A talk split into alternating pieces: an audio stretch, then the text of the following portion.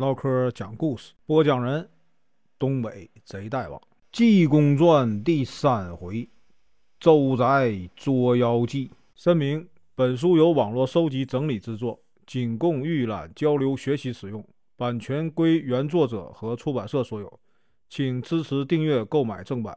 如果你喜欢，点个红心，关注我，听后续。上回说到，你要想谢我，把耳朵贴过来。要怎样怎样说了一通，赵文慧说呀：“师傅，请放心，我那天呢一定到。”说完，济公就同这个苏北山呢出了赵宅。董世红父女啊，对这个济公也是啊千恩万谢，跟着济公一行啊，一直啊送出去很远很远。今天啊，咱继续啊往下说。临安城内的太平街啊，住着一家财主，姓周，名景啊，字望莲，外号啊周半成。据说呢是个百万的富翁。周半成有个独生子啊，叫周志奎，二十一岁啊还没有结婚。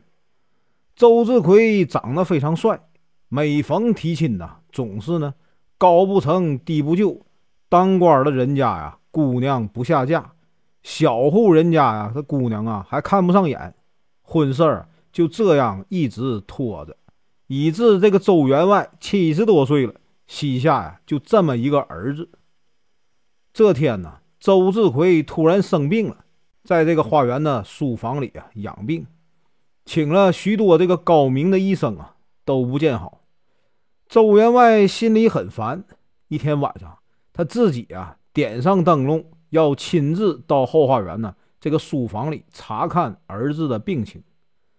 刚来到这个书房门口啊，就听到屋里有男女欢笑的声音。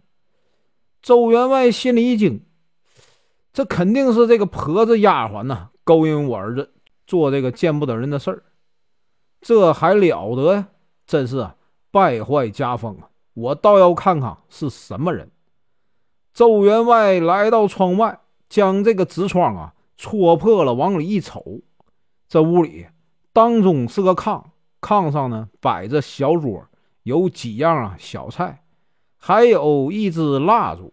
他儿子呢坐在东边，西边坐着一个如花似玉的女孩啊，脸蛋白里透红，这个头上啊戴满了这个珠宝首饰。老员外仔细一看，认出来啊，这女孩啊是东隔壁街啊邻居王成王员外的女儿，名叫月娥。老员外大吃一惊啊，心想：我和这个王员外是发小，也颇有交情，这两个孩子怎能做出这种啊伤风败俗的事儿？自己也没敢进去，怕二人呢害羞没面子。周员外转身回到前面的上房，看到夫人后啊，把这个灯笼啊熄灭了，叹了一口气，说：“呀，哎，夫人呐，你可知道咱们儿子哪里是生病了？他和这个东隔壁啊王成的这个闺女啊王月娥在那儿干嘛呀？吃喝玩乐呢？啊，这可怎么办呀？”夫人说：“员外不必着急，明天呢。”你亲自啊到他们家找这个王贤弟谈谈，问问他闺女啊有婆家没有？如果没有婆家，赶紧呐托媒人呐去说。一来呢保住梁家的名声，二来啊也依了他们两个人的心愿，也算是啊两全其美的事儿。员外一听觉得有道理，两个人呢便睡了。第二天早晨起来吃了早饭，老员外呢。换上衣服啊，便带着家人去拜访这个王员外。刚到他家门口，就看见呢，西面呢尘土飞扬，来了一队人马。一看呢，正是王员外。看到这个周半城，王员外急忙的翻身下马，跟他行礼。王成说：“呀，好久不见呢，老哥最近好不好？”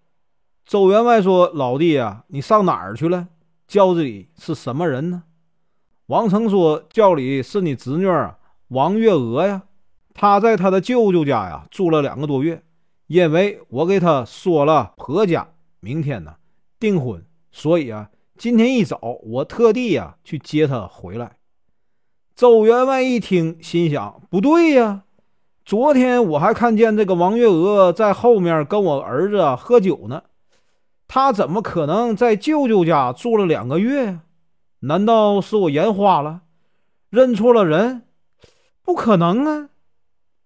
想完说呀，老弟，你把轿子抬进大门里面，让我瞧瞧啊，我这个侄女。王成呢，叫人把轿子抬进去了。婆子把小姐的这个轿帘掀开，搀着王月娥下轿，给这个周员外啊行礼。周员外一看，果然跟昨天在书房啊看见那女孩长得一模一样，心想：这下完了。我家院里那个王月娥呀，不是妖啊，就是怪；不是鬼啊，就是狐狸精。一着急，差点跌倒，幸好啊，有人扶住。王员外说：“老哥呀。”看见你侄女怎么会这样呢？周员外说：“老弟呀，我看见侄女啊，想起了你侄儿来了，现在病得很严重。”王成说：“这我还真不知道，过两天一定啊来看望他。”说完呢，两个人道别。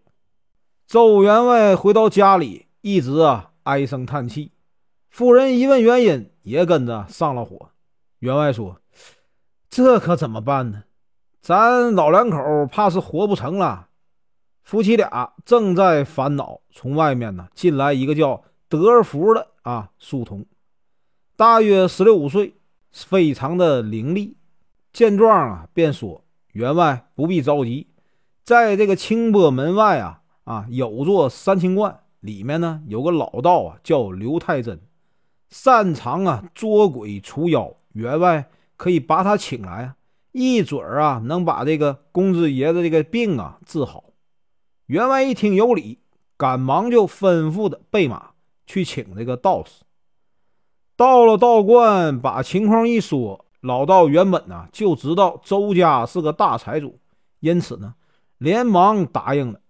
待送走周员外，老道马上吩咐道童拿着啊罐里头一些啊还算值钱的物件啊。去这个当铺，把自己的这个道帽、道袍啊赎回来，穿戴整齐的去了周家干嘛呀？捉妖。老道穿了新衣服，到了街上啊，自然呢是一阵显摆。结果呢，碰到了济公。济公本来就知道啊，老道要去捉妖，就骗他说呀，自己呢也是去这个周宅啊捉妖的。两人呢便结伴前行。刚进了周家，济公呢便嚷嚷着要喝酒啊，吃菜。于是呢，周员外大摆宴席招待两位。酒席上，大家一唠，才知道啊，原来济公啊是不请自来的。员外以为济公是骗吃骗喝的和尚，非常生气呀，就让这个仆人呢把他拖了出去。结果呢，和尚这个委托没来得及拿走。酒足饭饱以后，老道呢便领着众仆人呢去后花园捉妖。酒席上啊，周员外把这个妖精的详细情况说了一说。老道呢心里啊不禁有点突突，心想：以前捉的都是不入流的小妖，这个妖精啊，既然会变人形，道行啊一定可会不浅呢。还不定啊谁捉谁呢？俗话说呀，吃人嘴短，道士呢。既然吃了人家的酒，就得啊替人办事儿，所以啊，只得硬着头皮呀上。到了后花园，老道呢一阵做法，三道这个纸符烧完呢，只见狂风大作呀，一阵的脚步声越来越近。老道以为那妖精一定是个呲牙咧嘴的红毛怪物，哪知道仔细一看呢，啊，是一位面容姣好。杨柳细腰的大美人那漂亮的胜似瑶池仙子啊，就连嫦娥呀也比不上。这美人直奔老道说呀：“你个牛鼻子老道啊，刘太真，竟敢来捉你家姑姑！”众仆人一听，哦，原来这妖怪呀不是外人，还跟老道是亲戚。老道呢，早已经被吓得这个魂飞魄散了，只有求饶的份儿，还没说上两句，妖怪呀便冲着这个老道吐了口黑气，老道呢顿时就死过去了。